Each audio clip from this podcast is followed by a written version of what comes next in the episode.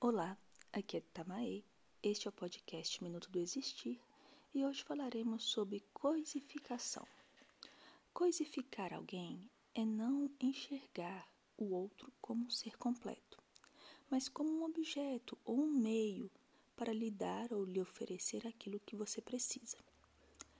Tentamos manipular o outro porque coisificamos a nós mesmos, nos colocando como objetos de recompensa seja afetivo ou financeiro, em situações tóxicas.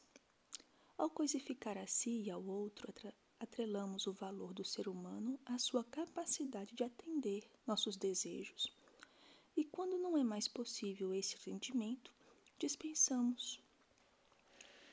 Chantagem emocional, submissão, subserviência, violência física, psicológica exploração afetiva e mesmo o sexo casual são ações resultantes do processo de coisificação.